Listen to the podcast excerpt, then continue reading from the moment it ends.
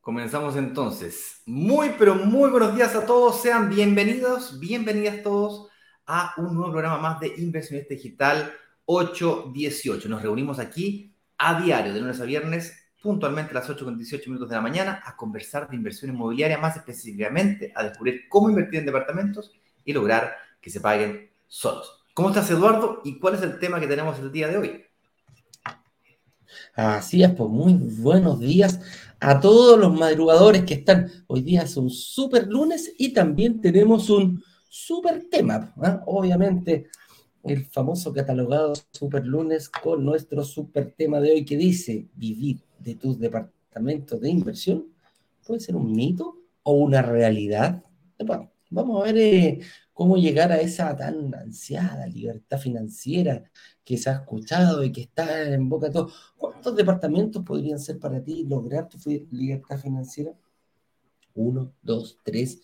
Y cómo llegar a eso sería importante. Vamos a definir qué es la libertad y después cómo llegar a ello y cómo la inversión inmobiliaria puede aportar eh, bastante en este, en este sentido.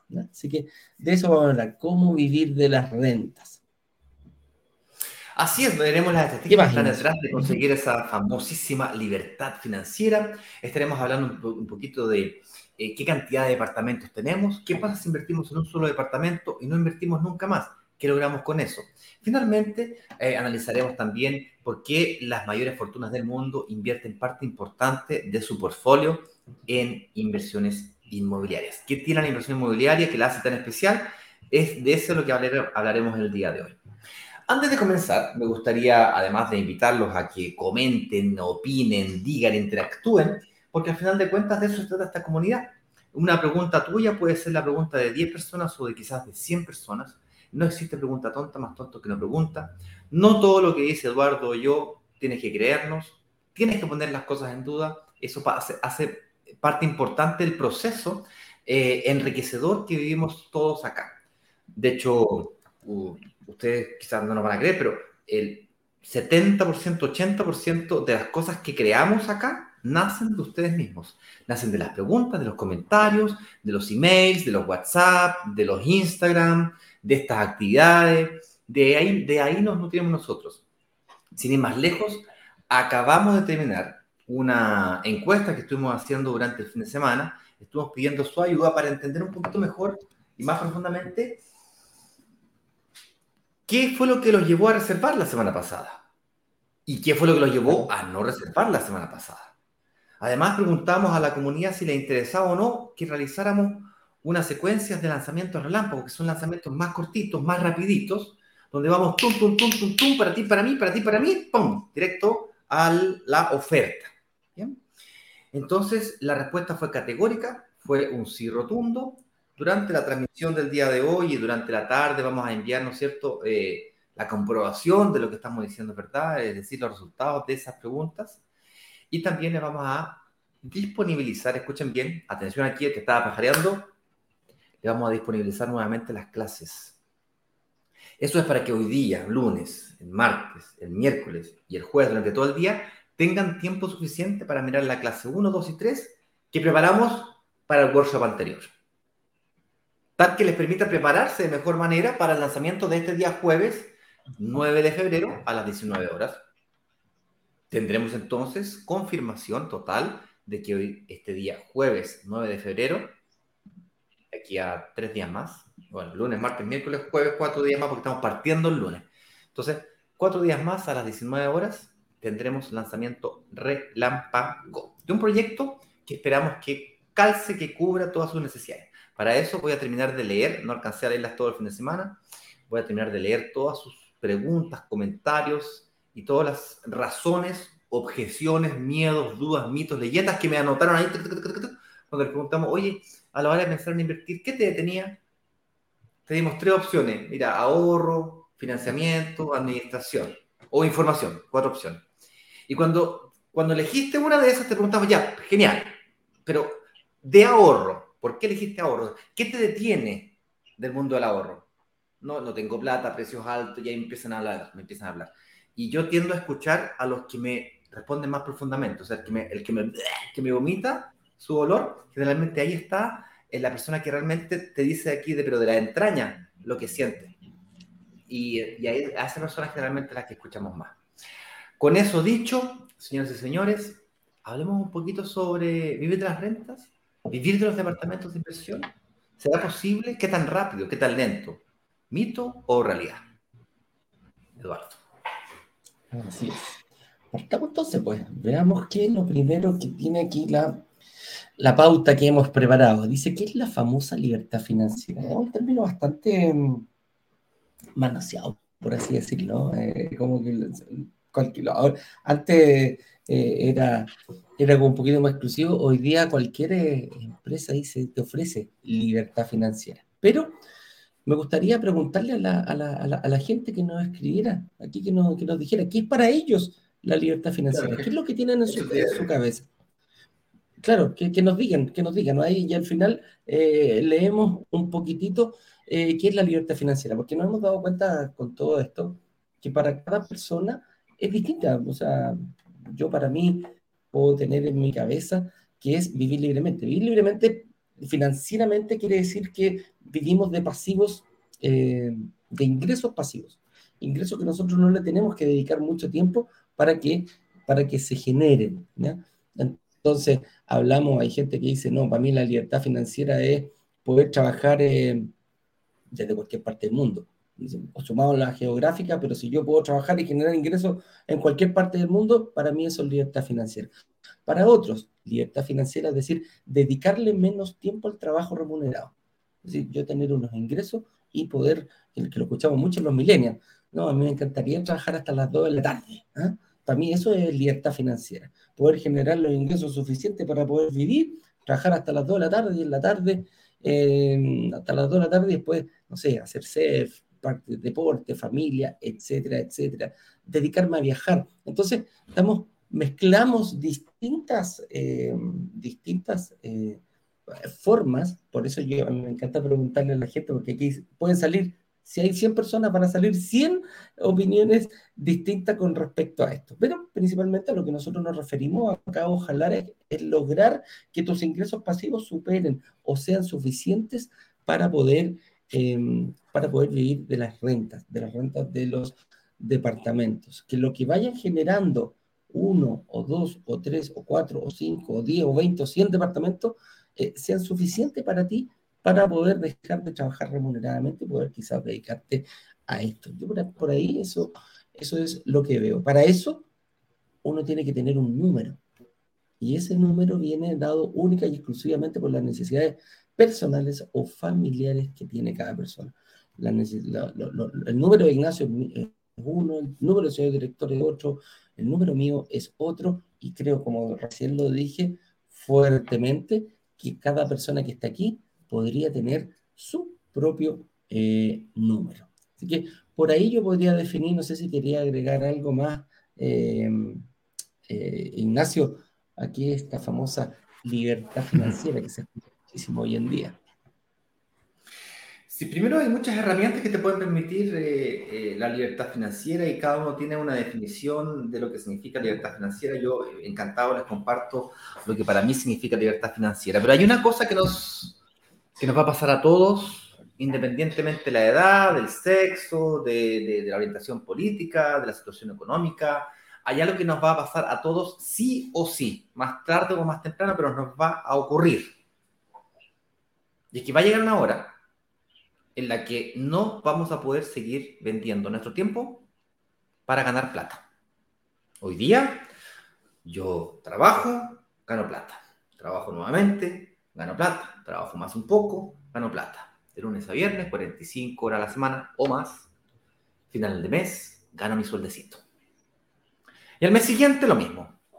Y el siguiente lo mismo. Y al siguiente lo mismo. Ya, pero va a llegar una hora en donde, ya sea porque tu cuerpo no te acompaña físicamente o tu mente no te lo permite, una de las dos cosas va a ser cortocircuito y simplemente ya no vas a poder seguir vendiendo tu tiempo. Cuando ese momento llegue, vas a poder vivir solamente de tu patrimonio. Ese patrimonio en Chile se construye a través de las famosas AFPs. Bien, mal, más o menos, no interesa no es el punto de discusión. El punto de discusión aquí es que de eso es lo que vas a vivir si es que no haces nada. En Chile. Entonces, si es que llega un momento en donde tú ya no puedes seguir vendiendo tu tiempo para vivir del patrimonio, si no tienes patrimonio, dependes de un tercero. O dependes de tu patrimonio, o dependes de un tercero. Llámese tercero, el gobierno de turno, tus hijos, y se me acaban las opciones, no, no se me ocurren más, pues, a lo mejor a ustedes se les ocurre otra. Entonces, yo no sé ustedes, pero cuando llegue ese momento, yo pretendo que sea mi patrimonio el que me cuide, financieramente hablando, estoy hablando. Emocionalmente, cariño, amor, eso otro tema que no, no es tema de, discusión de aquí. Quiero, que mis hijos se peleen por quién me cuida, pero en términos de quién, me va a ver, quién me invita a almorzar el fin de semana, eso, pero quién paga por la enfermera, por quién paga por el asilo, ese quiero ser yo. Y esa es una forma de sentirse libre financieramente, porque hay personas que llegan a sentirse libres cuando logran que ese patrimonio del cual ellos pueden vivir, lo logran conseguir antes. Hay jóvenes que comienzan a los 20, 25 años a invertir en propiedades y cuando tienen 35 ya tienen un, un portfolio de inversión inmobiliaria que les permite generar eso. Y para otros, como decía Eduardo, la libertad financiera quiere decir libertad geográfica. Trabajo a las horas que quiero, a la, hora que quiero, desde donde quiero. Una de las anteriores o todas las anteriores. Para otra persona puede ser libertad financiera tener la certeza la tranquilidad de que le puede pagar el colegio a los caros chicos.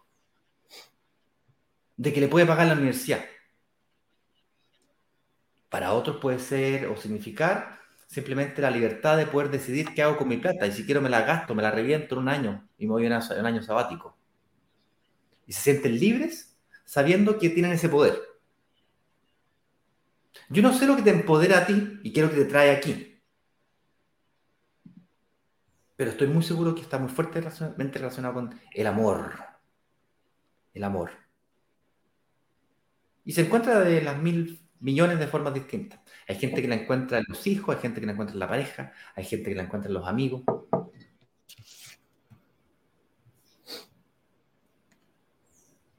Y libertad financiera para mí significa tranquilidad. Esa tranquilidad de, sentir que si me pasa cualquier cosa, mi familia tiene una renta. No quedan magnates, tienen un piso, ¿ah? un desde.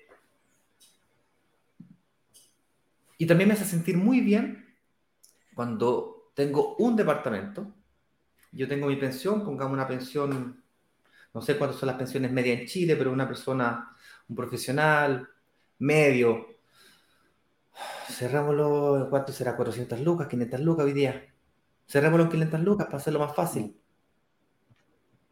Ya, pues un departamento de 2.000, 2.500 UF se arrienda en 300 lucas.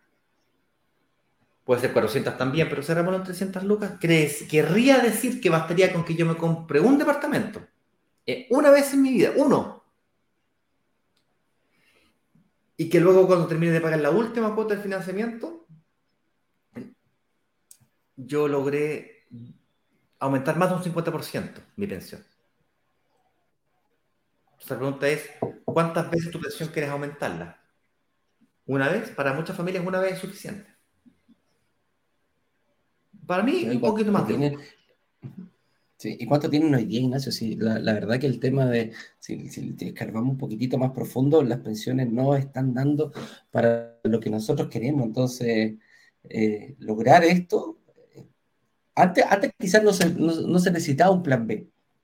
Hoy en día yo creo que no podemos vivir sin tener un, un, plan B, porque la verdad todos sabemos, eh, aquí que levante la mano el que se ha metido a su AFP, eh, calcula y dice, mira, esto es lo que te va a llegar cuando tú jubiles y sigues haciendo lo mismo hasta el día de hoy.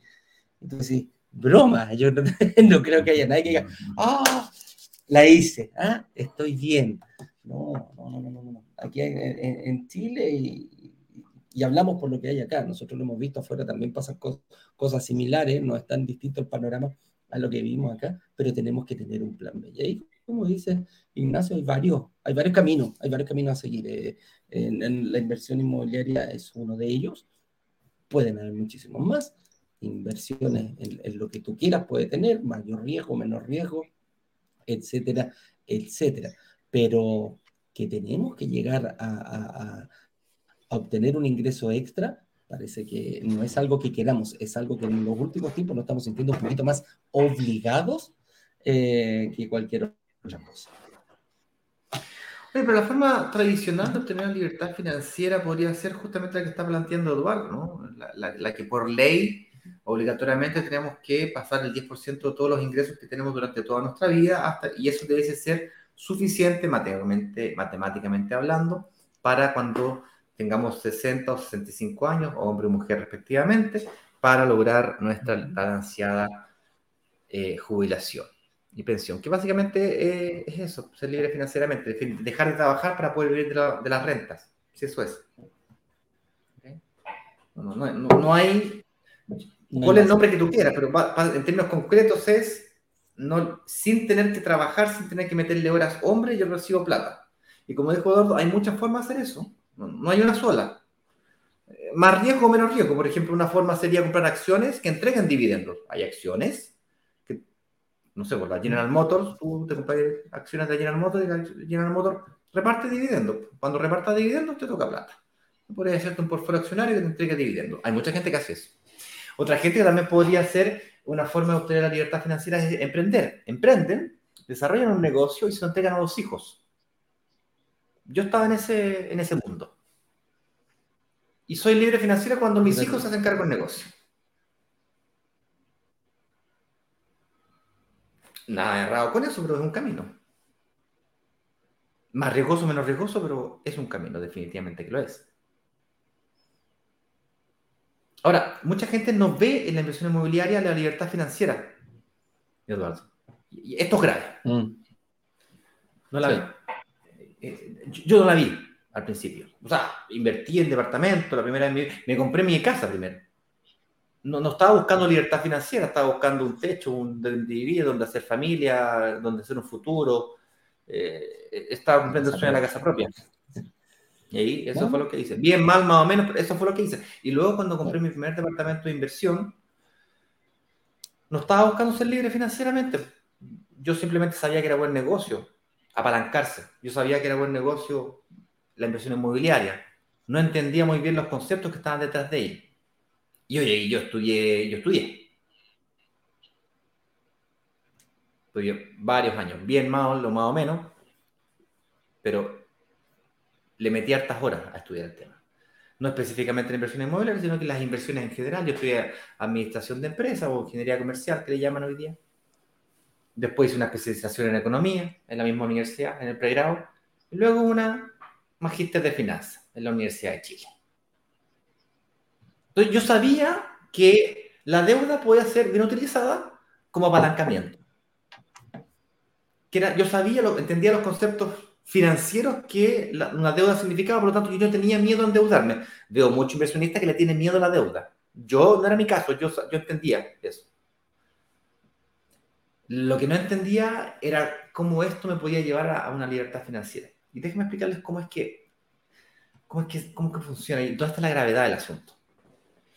Como tú compras un departamento y logras que el arriendo sea igual o igual o mayor al dividendo, nosotros acá decimos que eso es cuando se comienza a pagar solo. ¿sí? Y esa es la promesa. No basta con invertir, a lo mejor te puedes comprar una casa, un terreno. Construir una casa y hiciste una muy buena inversión, pero no se pagó sola. Entonces, aquí hablamos de comprar un, departamento, invertir y además lograr que el arriendo sea mayor que el dividendo. Para eso necesitas arriendo, renta, y necesitas dividendo. Necesitas las dos cosas. Si no, lo pagaste tú. faltando cualquiera de estos dos elementos, lo pagaste tú. Si no hay arriendo, porque vives en tu departamento, lo pagáis tú. Si no hay dividendo, porque lo pagaste al contado, Lo pagaste tú, eh, y a diferencia entre renta y dividendo, tú me decís, pero me, sobran 30 lucas con cueva y de repente hasta estoy en contra, estoy haciendo mal negocio. Me preguntan mucho eso. Chuta, y, como que se acaba el mundo. Claro, te está la embarré. La cagué, chucha, pero tengo 30 lucas en contra, 50 lucas en contra, 100 lucas en contra. No, es mal negocio. No estáis viendo el, el big picture que le dicen los gringos. La inversión inmobiliaria tiene otros dos, otras, otras dos fuentes de generación de ingresos que muy poca gente ve. A mí me costó verlas. La primera es que cada vez que pagas un dividendo con el arriendo, un porcentaje de interés y otro porcentaje más grande es de amortización. Es decir, cada vez debes menos, debes menos, debes menos, debes menos, debes menos, debes menos. Al principio, la disminución de la deuda es, es más lenta, paga un porcentaje más alto de interés y luego ¡fum! se acelera esto. En el último cuarto del periodo del crédito se acelera. Es por la tabla de desarrollo o la tabla de amortización del crédito, ahí tienes una fuente. ojo, Ignacio. Sí, ojo, Ignacio, ahí con lo, con lo que, para, aportar un poquitito más, cuando dice cuando tú pagas el dividendo, ojo, el aporte principal lo genera el activo, independiente que estés, como dice Ignacio, si el lucas abajo, no sale de tu bolsillo. Por lo general, buen punto. Que justamente lo que estamos discutiendo, la libertad financiera. Claro, claro, la libertad financiera. Si lo logras tener eh, igualado el arriendo con el dividendo, tú no pones ni un solo peso. Esa disminución del, de, la, de, lo que le debes a la entidad financiera que le pediste sale exclusivamente del activo. Correcto. Ese, es eso. Continúa, Ignacio. No, no, buen, buen, punto, porque justamente de eso se trata el tema, digamos, que cómo genero ingresos pasivos. Y generaste un ingreso pasivo gigante, porque amortizaste esa deuda con un esfuerzo que no salió de tu trabajo, salió del mismo activo que compraste. Correcto. Y la, tercera, y quizás más importante, bueno, la, la, verdad que todas son importantes, pero bueno, la tercera forma de generación de de, ingreso o de renta del activo inmobiliario es la famosa valorización o también conocida como plusvalía, la cual, por cierto, no es lineal. no, es que yo gano 5% plusvalía anual lineal todo el periodo del crédito. Siempre es 5%. No, hay, hay periodos que es 8, 10, 12% anual y luego 7, 6, 5, 4 y comienza. Es como el avioncito, primero despegas y la primera parte del periodo de crédito, cuando está construyendo, bueno, la primera parte del eh, el periodo de construcción, el que tiene más, más crecimiento de, valorización, más plusvalía, se valoriza más. ¿Por qué? Porque el sector barrio área en el que está emplazado el edificio tiene desarrollo, se va desarrollando, va desarrollando, no, se, no se me ocurre un sinónimo, y el mismo edificio se va construyendo. Entonces antes había papel y ahora hay fierro. Y luego hay un piloto, departamento piloto decorado. Y luego hay una pronta entrega. Y luego está listo el edificio. Y luego tienen los permisos, la recepción final. Y luego hay gente viviendo. Entonces ya está, es diferente. Y luego pasan los años y todo el desarrollo del sector que se esperaba que ocurriese, ocurrió. Y se consolidó el sector. Entonces tú compraste barato y arrendaste caro. Excelente negocio. Felicitaciones. Justamente de eso se trata. El principio básico de los negocios es ese. Comprar barato, vender caro. Y por lo tanto, cuando se consolida el comportamiento del valor metro cuadrado, construido me refiero, se estabiliza. En algunos casos puede seguir aumentando, en otros casos puede quedarse fijo. En algunos casos podría disminuir, Ignacio. Sí, claro, podría pasar. Si te construyen una cárcel al lado de tu edificio, podría disminuir. Sí. Podría pasar. Un basural. Un basural. También. Que tú, el sector donde tú, invertiste hace 15 años atrás en un sector familiar y ahora se transformó en un sector de varios restaurantes y discotecas. Pasa ese tipo de cosas. Y a lo mejor puede que sea el, simple hecho de que se transforme en un sector, por ejemplo, Barrio Italia, un sector que era súper familiar, industrial inclusive, se transformó en un sector de muchos restaurantes, cafés, bohemio, hippie life le llaman también, y se desarrolló, un valor metro cuadrado se levantó, entonces te puede pasar también positivamente. podría ser una situación que ocurre. Entonces, lo que quiero que traten de ver es que eh, eh, esos tres elementos son los que hacen de la inversión inmobiliaria tan interesante. La fuente de generación de ingresos sin meterle plata, sin, sin meterle horas, hombre. La diferencia entre el arriendo y el dividendo, que flujo de caja, la amortización y luego la valorización. Y en la medida que vas construyendo este patrimonio, te va en básicamente te va potencializando tu inversión, porque si te pones a pensar, cuando yo hablo de valorización, yo te hablo de la valorización del activo completo. Si yo me compro un departamento de 100 millones y se valoriza 5%, gané 5 millones de valorización de patrimonio. Esos 5 millones de pesos son míos. ¿Y cuánto le puse? Le puse el 20%, que lo pagué en cuotas más encima o lo estoy pagando en cuota. Supongamos una persona que está invirtiendo, firmó la promesa, ni siquiera ha pagado el financiamiento todavía del 80%, 70%, y está pagando el pie en cuotas. Y lleva un año, su primer año pagando. Y pagó cuotas de, pongámosle 250 lucas. O sea, lleva pagado 2 millones y medio, 2 eh, millones, 3 millones, pongámosle. O sea, lleva pagado 3 millones y ganó 5. Eso en Chile se puede. Existe eso. ¿Cómo Ignacio no entendí? Claro, porque tú ganaste con plata que no es tuya. Tú ganaste, tú tienes una promesa compra-venta que el departamento te lo van a vender en 3.000 UF, 100 millones de pesos. Sin embargo, el departamento de la inmobiliaria ahora lo está vendiendo en 105 millones. Por lo tanto, tu departamento vale 105.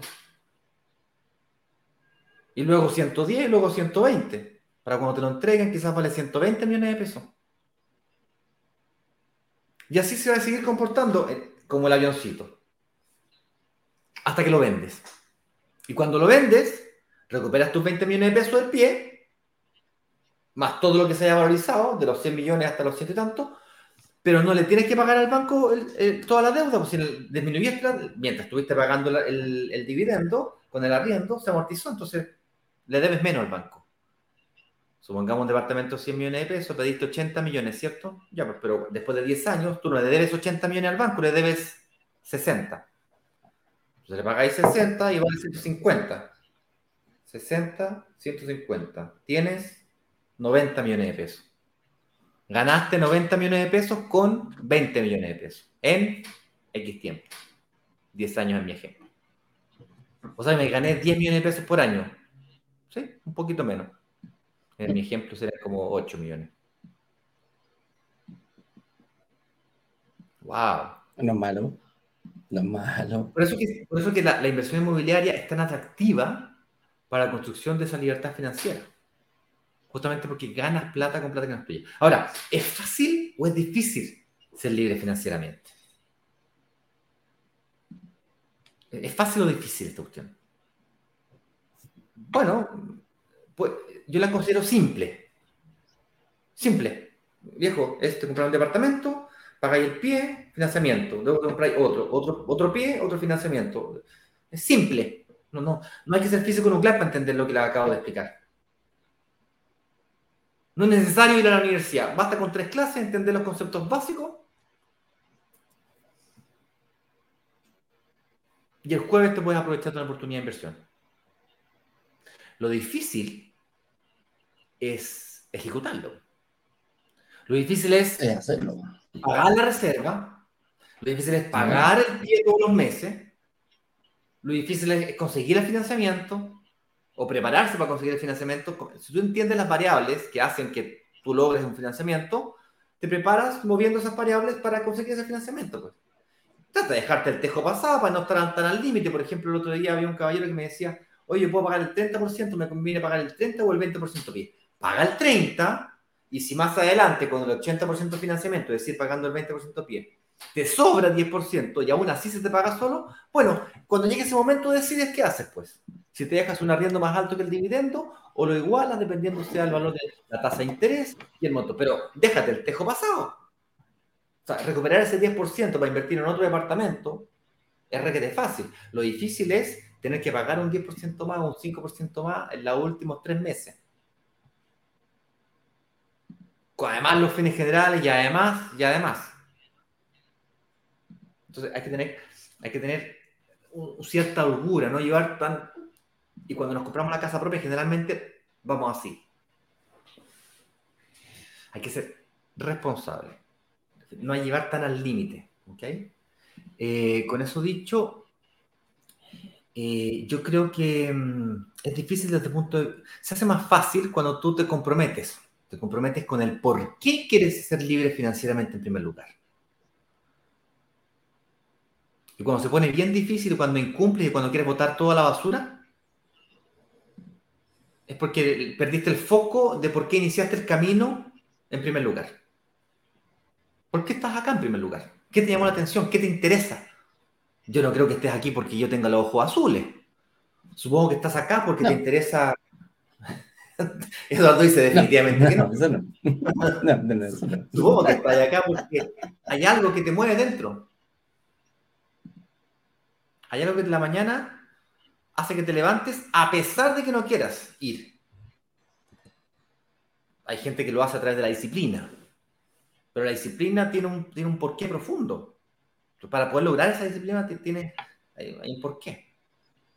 Nosotros podemos usar trucos para, para autodisciplinarnos en la inversión inmobiliaria. Por ejemplo, un truco que yo utilizo es, como yo tengo muy mala capacidad de ahorro mensual, yo, yo firmo contrato de compraventa e invierto en blanco. Para que yo pueda, con la cuota del pie, mientras se va construyendo el edificio, yo me obligo a pagar. Estoy todos los meses pagando, todos los meses, todos los meses. Entonces, aunque no quiera, como me auto obligo a pagar. Entonces me, me disciplino, me comprometo y no arrugo. Y cuando llega la hora del financiamiento, viejo, ahí soy igual que un bulldog, no te la suelto, igual que un pitbull. Lo agarro el hueso, no lo suelto, pero ni por nada. ¿Por qué? Porque durante dos años, tres años, estuve ganándome toda la valorización del activo sin tener que pagar el activo. Por lo tanto, si es que yo pierdo, eh, no cumplo la promesa de pagar ese 80%, 70% que me falta, yo, yo en general trabajo con el 75, 70% me gusta trabajar en ese intervalo porque las tasas bajan, porque mm, ya estoy más viejo. Menos crédito. claro, pido menos crédito, estoy más viejo, tengo menos cantidad de años, entonces tengo que ponerle un poquito más de energía a la primera parte. Generalmente la gente más vieja como yo tiene más patrimonio también, se lleva acumulado más patrimonio, tiene dos autos, ya tiene, tiene cosas así. La gente más joven está partiendo, entonces tiene menos cosas, tiene más sentido, quizás financiamientos más, más largos y eh, de menos octanaje, es decir, eh, pies más chicos. Los más viejos como Eduardo, como yo, pies más grandes es la solución. Oye, bueno, eh, fácil o difícil es muy subjetivo, la verdad. Es como el gimnasio. Para alguna gente ir al gimnasio es súper fácil, para otras súper difícil. Para mí es súper difícil. Ufala. Hoy día en la mañana, compadre, están en el gimnasio, casi me matan, bueno. el, miércoles pasado, a las 6 y cuarto de la mañana, hasta grabé un video, viejo, lo grabé porque lo, tuve que hacer. Me tengo que comprometer socialmente para que después me lo cobren. No fui al gimnasio hoy día. Porque eh, se me hace muy difícil, viejo. Tengo que pagarle un personal trainer para que me mate, porque si no, ¿te das cuenta? Me cuesta una inversión inmobiliaria, le tengo que firmar un contrato que, con las penas del infierno si es que no cumplo, porque, si es, que, es fácil salirse si no Es fácil desistir. Pero cuando el camino se pone duro, los duros siguen en el camino. Eso soy bueno. Cuando me pongo una meta, compadre, no me la sacáis, pero me tenéis que, pero con, me tenéis que dar unos palos gigantes. Se me meto algo en la cabeza, viejo, ufala. Es difícil, muy difícil, convencerme de que cambie de opinión. Muy difícil. Eduardo le consta. Tal cual. No, tal cual, pero, ah, pero hay que hacerlo. Y ahí también hay, hay, un punto, Ignacio. Lo, que nosotros estamos hablando aquí para algunas personas puede ser, no, estos gallos están hablando puras, puras leceras. No, no, amigo, amigo, no son puras leceras. Como, como, como te decimos, es difícil de visualizar, porque es, muy difícil de visualizar eh, y trae miedo trae miedo. Hay mucha gente que dice, no, yo no tomo deudas a largo plazo. ¿Por qué? Porque no sé qué va a pasar. No sé qué voy a poder hacer. Y lograr romper, uno, el, miedo a no invertir por el tiempo, porque dice, pucha, yo aquí no voy a comprar un departamento a 30 años porque no sé qué va a pasar en 30 años. puedo perder la pega, eh, mi pega es inestable, eh, la generación de recursos que tengo no es fija. Entonces, esta cuestión es solamente para millonarios. Entonces, hay un montón de cosas que tenemos en la cabeza que nos traemos desde, desde nuestra casa y nos impide muchas veces. Nos autoponemos muros. No, no, empezamos, eh, ¿hay cachado cuando, cuando uno empieza a hacerse un murito?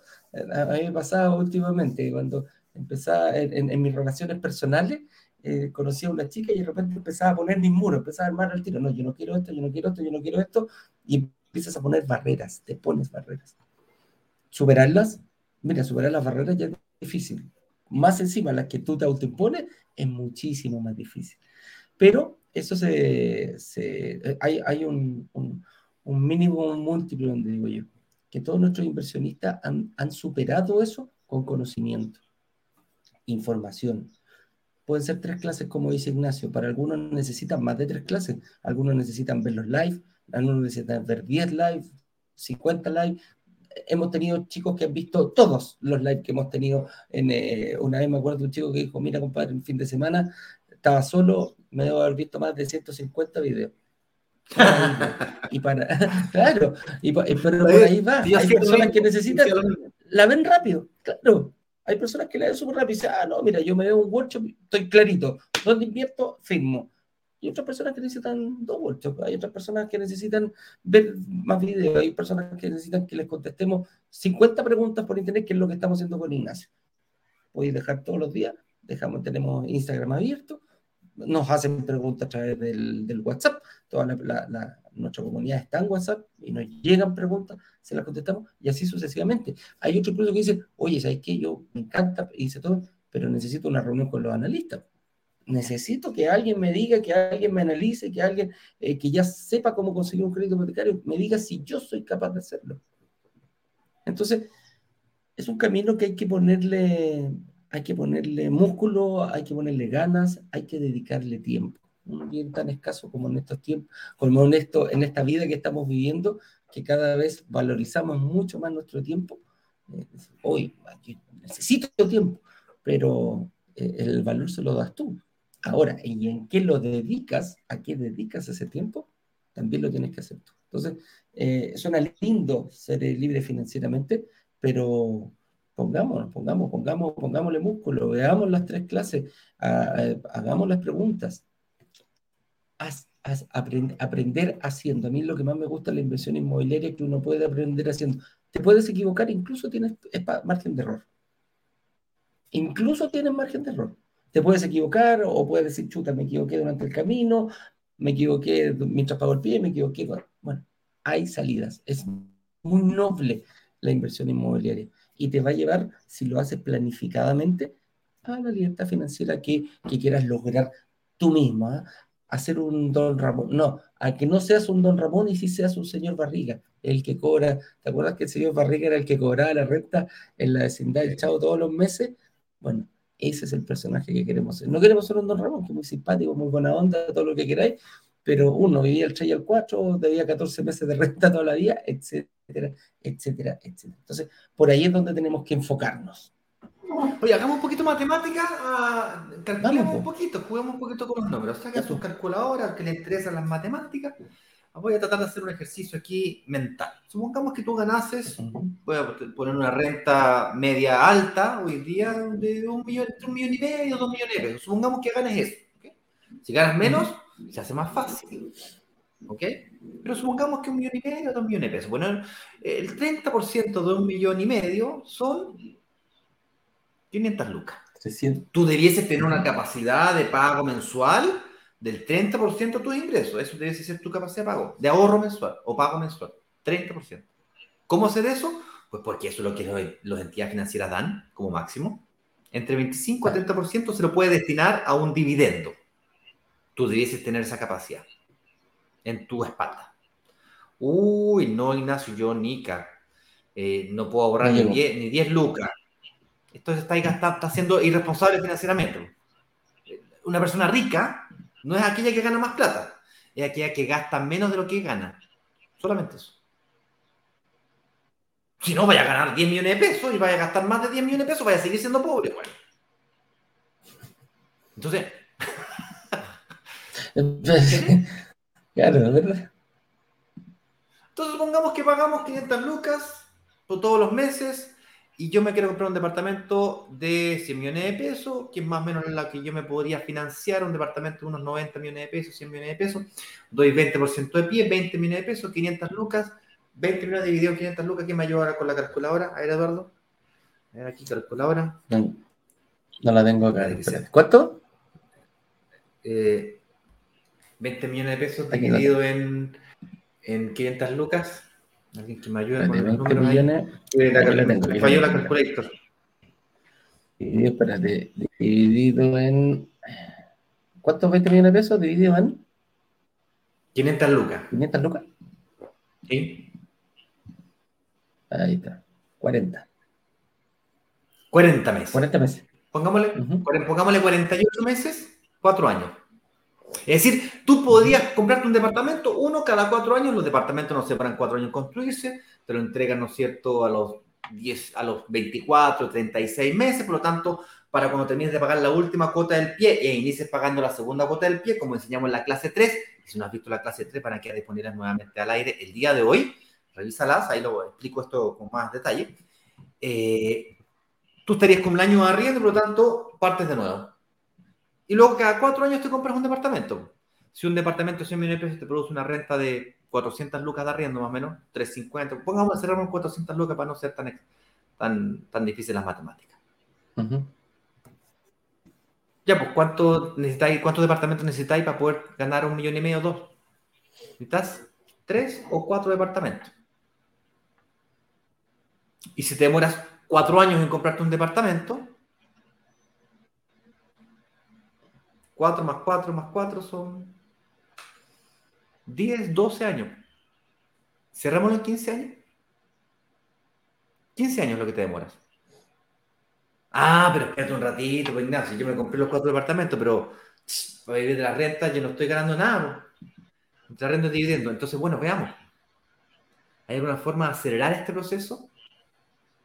Y claro que hay formas de acelerarlo. En el fondo, hay varias formas. La primera es pagando más rápido el pie. Entonces, no es tan buena idea poner tantas cuotas, ¿cierto? Hagámoslo más rápido, hagamos un esfuerzo mayor. Claro. Una forma. Otra forma es con los superciclos que explicamos en la clase 3. Cuando llevas por el segundo departamento y ya preparándote para el, para el tercero, el primer departamento que te compraste ya pasaron 8 años ya. 8. Porque te compraste uno cada 4, 2, vais para el tercero, han pasado 8 años. En ocho años un sector barrio área se tiende a desarrollar y como se desarrolló, entonces quizás la plusvalía de ese 5% anual no es tanto cuanto ya debiese estar y por lo tanto podría ser una buena idea de vender. Vamos a suponer que vendes el departamento. El departamento, supongamos que tuvo una plusvalía lineal de 5% anual. Es decir, 5 millones de pesos y vamos a suponer súper simplificado que el 5%. Lineal por 8 años. Son 5 millones. Multiplícame ahí. 5 por 8. 5 millones por 8 millones. 5 mil. Por 8 años. Sí. 5 millones por 8 años son 40 millones de pesos. Más tus 20. Tienes 60. Pero tú no le debí 80 millones de pesos al banco. Amortizaste. Supongamos que amortizaste cuánto. De los 80, supongamos que le debís 60, más de la mitad. Tenéis más 40, y es decir, tienes 100 millones de pesos. Con 100 millones de pesos, ¿cuántos pies puedes pagar? Opa. Podrías pagar como mínimo 4 pies de 20 millones de pesos cada uno. Pero no somos tan exagerados. Pongámosle 2 pies, pero de 40 millones de pesos cada uno, 50 millones de pesos cada uno. Es decir, pagas un 50% de pie, pides un 50% de financiamiento. Y ahora la diferencia entre el arriendo y el dividendo te quedó más grande. Y tienes, un, estás, en tu tercer, estás pagando el, el, pie de tu tercer departamento, ya tienes un flujo de caja más alto, y en cuatro años más, cuando, te, cuando inicies el cuarto ciclo, ya por el año número 12, haces lo mismo pero con el departamento número 2. Y así te vas. ¿Te parece muy lento todavía? Ah, bueno, ¿te parece si lo aceleramos un poco más? Lo mismo, exactamente lo mismo, pero en vez de pagar un departamento cada cuatro años, lo haces uno en vez de cada dos años, no sé, uno al año. Pero ¿cómo voy a comprar uno al año? Sí, pues recuperáis el IVA. Recuperáis el IVA, recuperáis cuánto, el 15%, 13%, pongámosle el 10%. El 10% de un departamento quiere decir que tú tendrías que juntarte solamente otro 10%. Entonces la pregunta no es cuánto te demoras en pagar 20% de pies. La pregunta es cuánto te demoras en pagar 10% de pies, tal vez menos. Entonces el tiempo se te redujo a la mitad. Entonces, ¿es posible? Sí. Vivir de las rentas, obviamente depende el nivel de renta que estés considerando, entre 10 a 15 años. Es un plazo muy razonable para comenzar a sentirse libre financieramente. Es una persona con 25 años, a los 40, perfectamente podría sentirse libre financieramente a los 35, 40 podría perfectamente vender su departamento, su, su portfolio completo o parte de él y comprarse la famosa casa propia.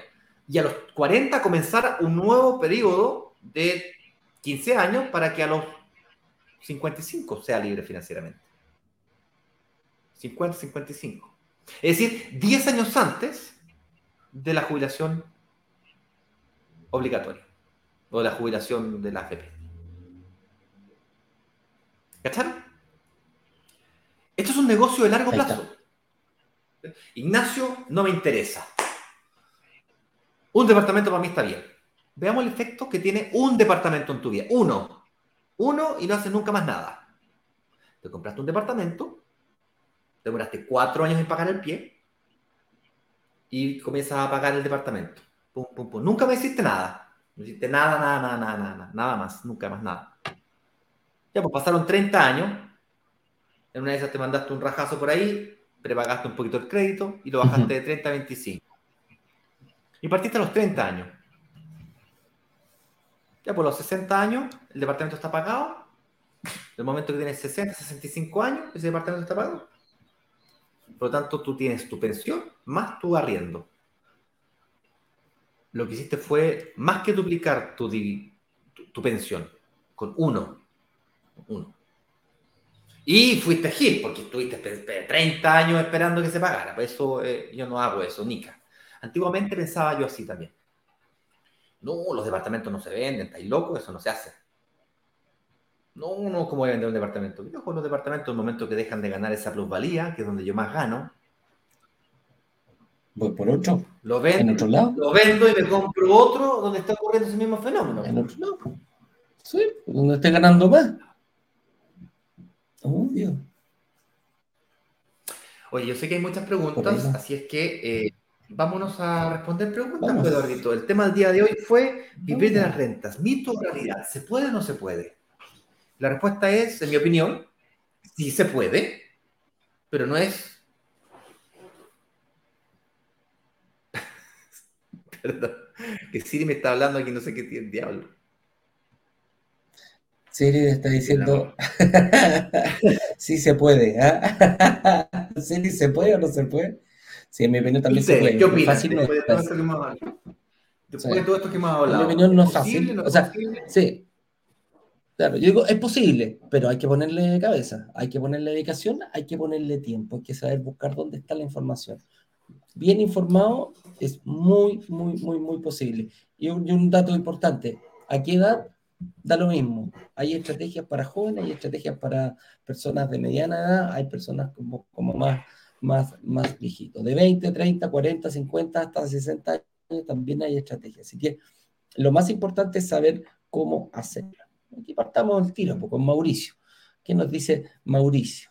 Hola, tengo 47 años. En el último lanzamiento, después de dos años siguiéndolos, firmé por dos departamentos. ¡Uh! Felicitaciones, estimado. Y si Dios quiere, en 10 años más venderlos y meterlos en depósitos a plazo y vivir de los dividendos. Perfecto.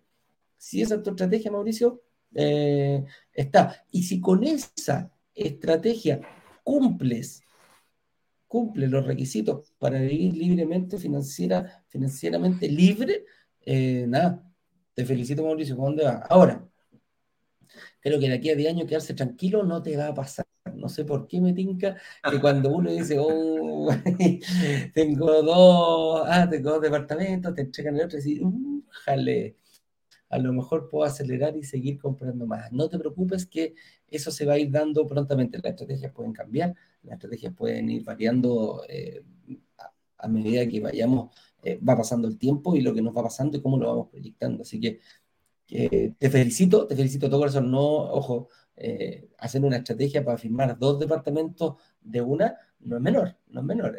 y te informaste bastante tiempo para poder hacerlo. Pero, pero, pero de todo corazón que te, que te resulte, eh, que te resulte todo lo que tienes planificado, mi estimado Mauricio Urbina. Ya nos estaremos viendo ahí cuando, cuando para, para ver, eh, para tenerte como testimonio, si es que ya no te tenemos. ¿eh?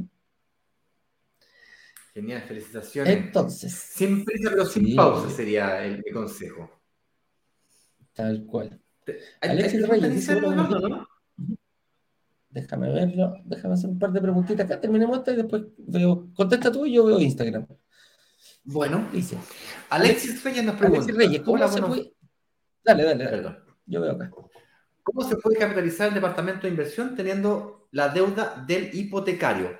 Eh, muy simple, para poder capitalizar te refieres a llevar a tu bolsillo el dinero que está inyectado en el departamento. Eso es lo que yo al menos entiendo por capitalizar, monetizar el departamento, llevarlo, liquidarlo.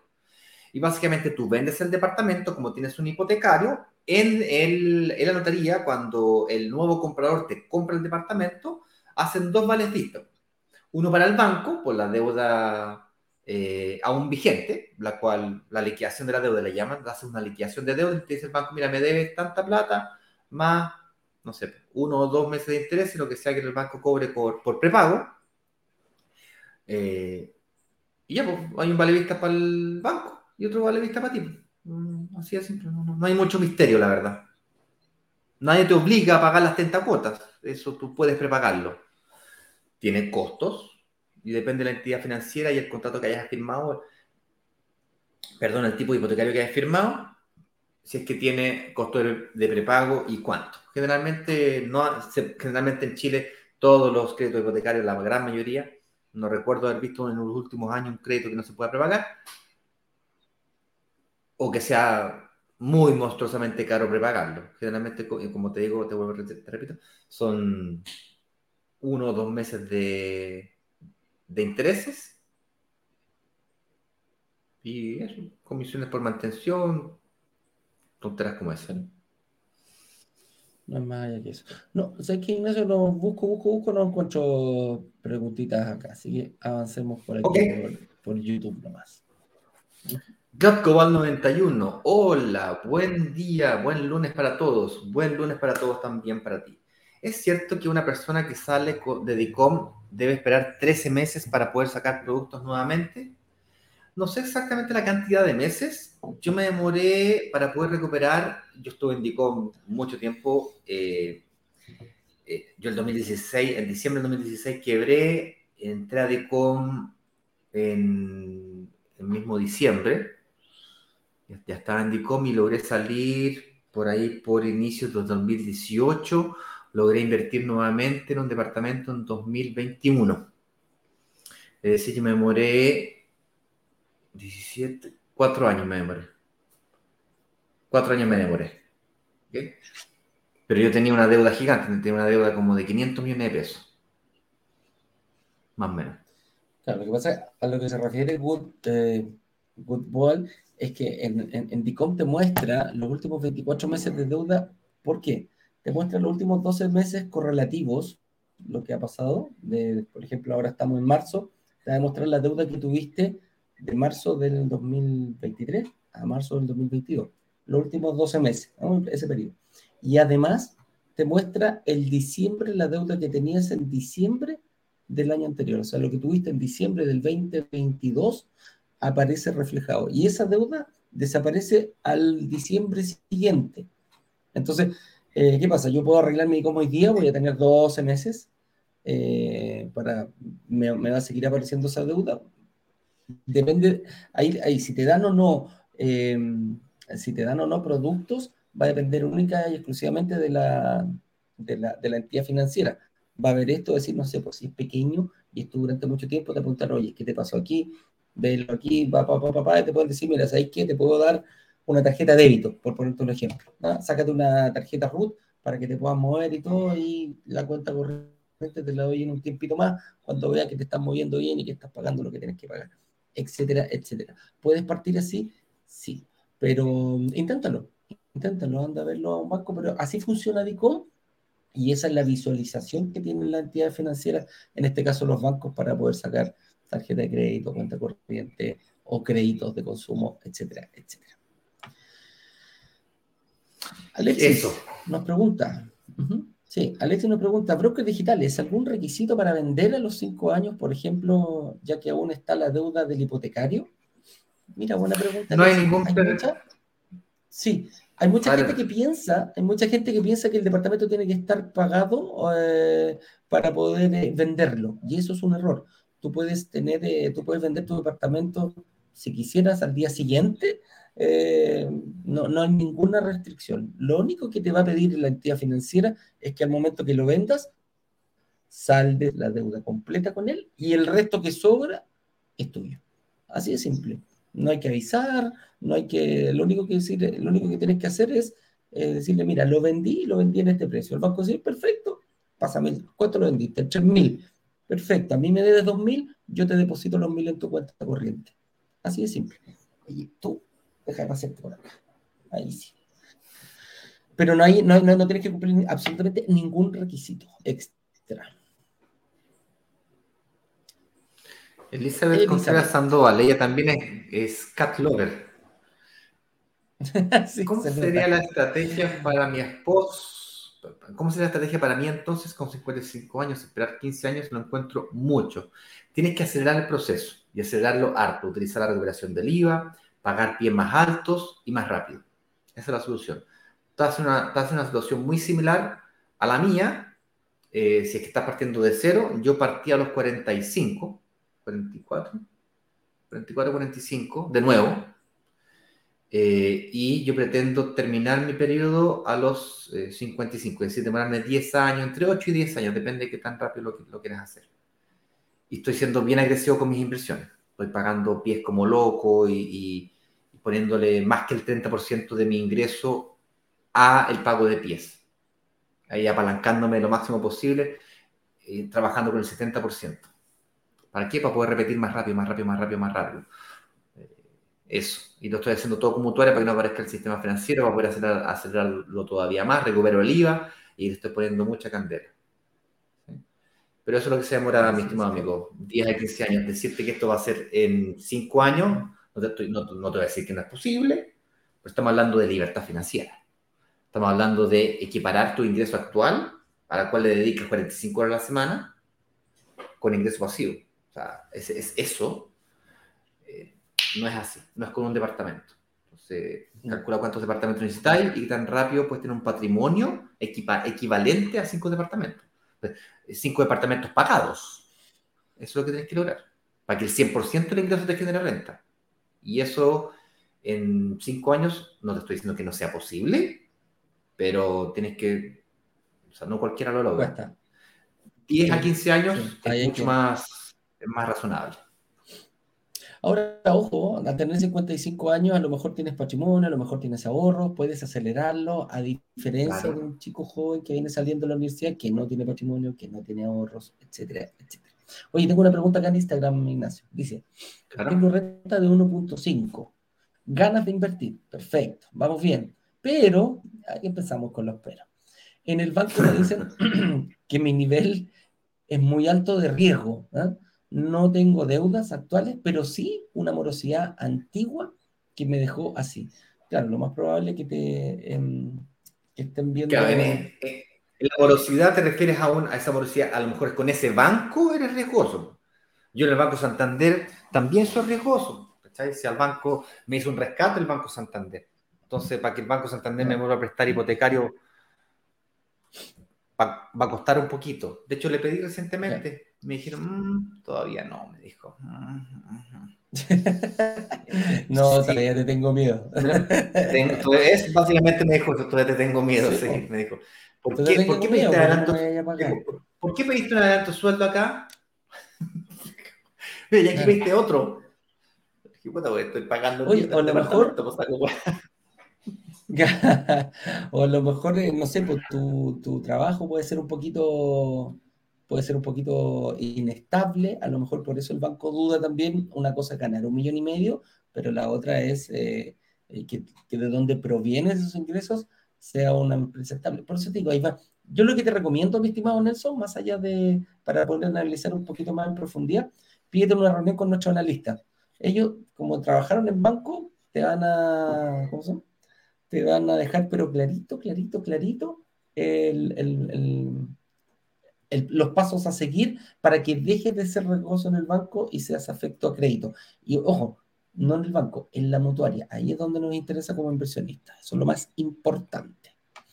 Eduardo, antes de seguir respondiendo un par de preguntas más, me gustaría contarles de que eh, el día jueves tenemos un lanzamiento relámpago. Eso es un lanzamiento rápido. Eh, las clases eh, nuevamente están disponibles. Estuvimos durante la semana pasada, entre jueves, viernes, sábado, domingo, preguntando si querían o no querían participar. Eh, y ahí podemos ver, creamos una página especial, brokersdigitales.com relámpago, vamos a mandar los enlaces a través de los grupos de WhatsApp.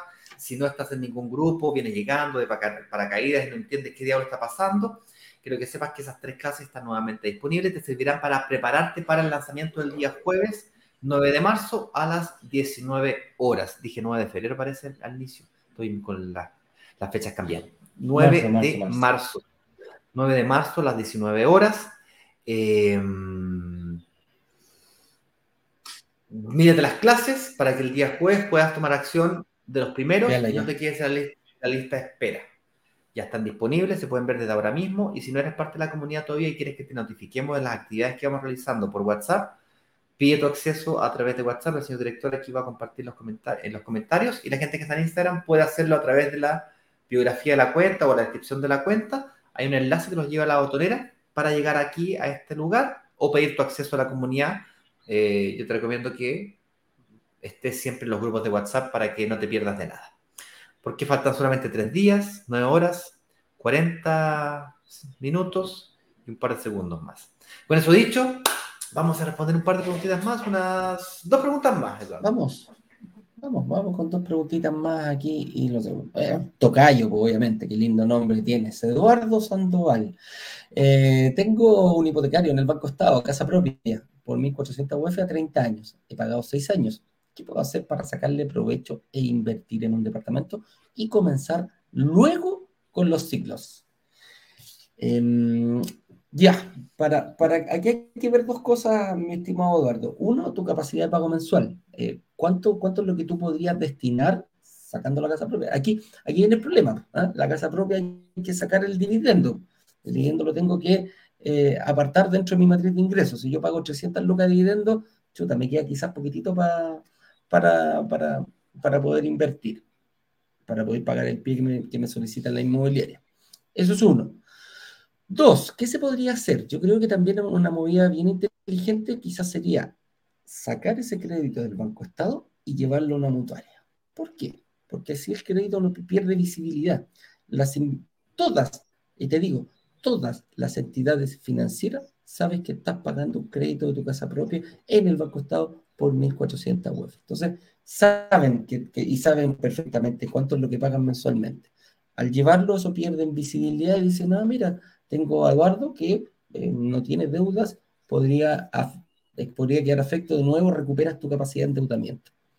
De ahí, eh, a lo mejor se puede pedir, no sé, un fines generales, por lo que te queda en caso de que no tengas patrimonio, o sea, no tengas el, el pie, o a lo mejor solamente con tu capacidad de pago mensual puedes pagar el pie durante dos años. Entonces, ¿te das cuenta? Hay distintos caminos. Yo lo que sí haría rápidamente es tratar de esconder ese, ese, o sea, no esconderlo, llevarlo de un banco a, ¿cómo se llama? a una mutuaria para que quedes limpio frente al sistema y, puedas tener más opción de endeudamiento, en, que te más crédito hipotecario. ver tu situación personal, cómo poder pagar el pie. Dale, apoyemos yo un poquito más, Yo sería un poquito más agresivo, te veo por tu foto joven Em, yo sería más agresivo. Yo literalmente, si tienes 1400 UF a 30 años, es probable que hayas pagado un 20% de pie, lo que quiere decir que le debes, le debes deber al banco unas 1000, 1100 UF, probablemente tiene unas 300 UF metidas ahí de pie, tal vez unas 500 UF de pie. Yo no, no, no tengo claridad, pero debe estar por ahí, unas 300, entre 300 y 500, depende de lo que sea que haya dado de pie. Tal vez sacó el crédito a 90%, a 90 de financiamiento y es menos. ¿ok? Y le debes deber al banco, después de 6 años pagado, probablemente unas 1000 UF todavía. y, la casa no debe costar 1400, pero la casa debe costar 1800 UF. Es decir, debes tener ahí entre el ahorro, la amortización de deuda y la valorización de tu casa, entre 500 y 800 UF, depende cuánto te hayas dado, cuánto haya valorizado tu casa. Con esa plata, si tú vendieras tu casa, con esa plata, dado que no tienes deuda, podrías pagar el pie de un departamento, recuperar el IVA y luego de un segundo, recuperar el IVA de otro segundo. Y además, si eso le inyectas tu capacidad de pago mensual, eventualmente, eventualmente, sobre la palabra eventualmente, hay que estudiarlo con calma, despacito, con la, con la pigmina así bien, con la punta bien afinada, eventualmente dos departamentos. ¿Por qué? Porque si es que, que puedes pagar con tu capacidad de pago mensual una cuota alta y además tienes capital que puedes inyectarle a tu propiedad, eventualmente podrías invertir a dos departamentos, hacer un famoso multicrédito con mutuaria pero tienes que ser agresivo, o sea, tienes que realmente apretarte el cinturón, tienes que comerte el orgullo de tu casa propia, irte al mundo de la inversión inmobiliaria, pero con fuerza. Eso lo quería yo. Más adelante, a los 35, 40 años, ahí me compro mi casa, al contado, con todo el patrimonio, y hago otra vez nuevamente otro periodo.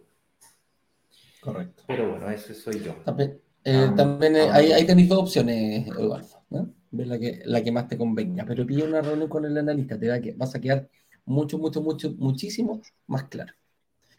Oye, Guillermo Castro nos dice que Broker Digital es Chile. ¿Cómo queda el respaldo de los beneficios que fueron otorgados? Buena pregunta, estimado Guillermo. Me parece que tú ya eres eh, inversionista o, o, a lo mejor hiciste reserva y estás viendo eso. Cuando uno firma, eh, firma la promesa compra-venta y nosotros mandamos a hacer un anexo a la inmobiliaria, donde la inmobiliaria lo eh, eh, posteriormente lo notaría. Y ahí aparecen todos, absolutamente todos los bonos y beneficios que aparecieron en el, eh, en el lanzamiento. Algunas veces se demoran un poquitito más, por lo general firman la promesa y después se le envía el, firmas tú el, el em, tienes que firmar el anexo y después la inmobiliaria eh, lo, lo, notaría. O a lo mejor de repente notarían uno solo y después te lo enviamos, te enviamos un anexo que dice, mira, tú por haber firmado esta promesa componente tienes eh, todos los beneficios de este anexo y ese anexo está notariado. Se demoran un poquitito la inmobiliaria en aquello, pero está. Así que quédate tranquilo que se te va a hacer llegar a tu, a tu correo una copia de aquello. Esa es la forma que tenemos que, que quede que quede respaldo, ¿no? Que, no sea solamente el programa y ahí de repente te encontráis con otras cosas, pero por lo general es un anexo eh, de contrato. Eso es todo, Ignacio, no tenemos más. Eh, Siempre hay más preguntas, lo sabemos, es por eso que es por eso que, que han invitado a que revisen las clases. Estaremos con el box de preguntas de Instagram abierto durante toda la semana. Vamos a eh, sacar algunas preguntas aquí de los comentarios eh, que hicieron en, en, YouTube y en Facebook y LinkedIn. Y también algunos comentarios que, por ejemplo, veo aquí también en la, la del señor director que nos ayuda con el box de preguntas. Y pueden preguntar durante toda la semana, estaremos como loco ahí compartiendo historias de preguntas frecuentes. Prepárense para el jueves porque se vienen cosas bien, bien entretenidas. Con eso dicho, muchas gracias. Nos vemos mañana a las 8.18. Que estén bien. Cuídense. Chau, chau. Vender los 144 departamentos de un edificio en apenas dos días. Una sola startup logró vender 144 departamentos. 144 departamentos. 144 departamentos en apenas dos días. Y muy bien lo saben los miembros de Brokers Digitales, quienes gracias a una comunidad de inversionistas vendieron 144 departamentos de un edificio en solo horas. La comunidad tiene el poder de negociación, igual que un gran fondo de inversiones que es capaz de comprar y negociar consecuentemente un edificio completo. Cuando se abre la, opción de reservar, en cuestión de 48 horas, 24 horas, todos los, todos los departamentos del edificio son reservados.